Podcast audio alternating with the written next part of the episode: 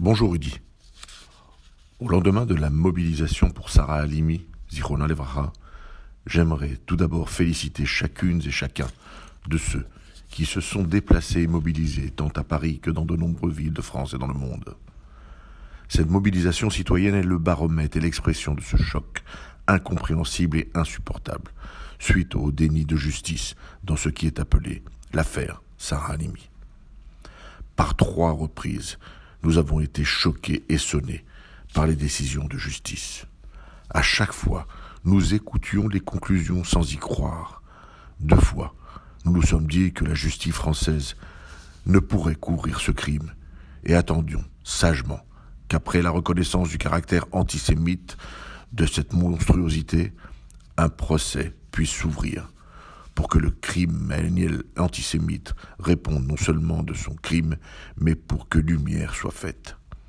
Oui, nous avons attendu, mais en vain, peut-être même trop attendu, puisque la décision rendue le 14 avril par la Cour de cassation nous a privés de notre aspiration à la justice.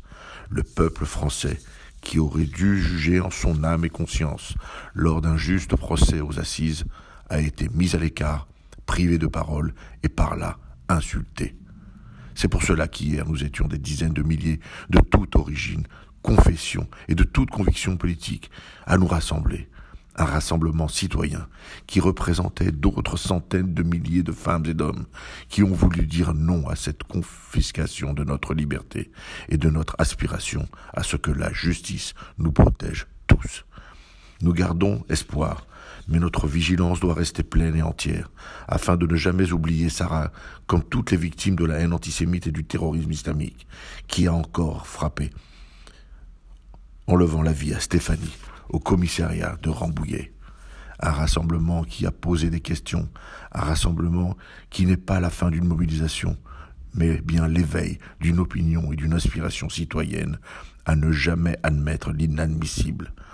Hier, Sarah Halimi, après avoir été tué trois fois, une fois par Traoré, une fois par la juge d'instruction et certains de ses experts, une troisième fois par la Cour de cassation, Sarah Almi vit à travers chacun de nous.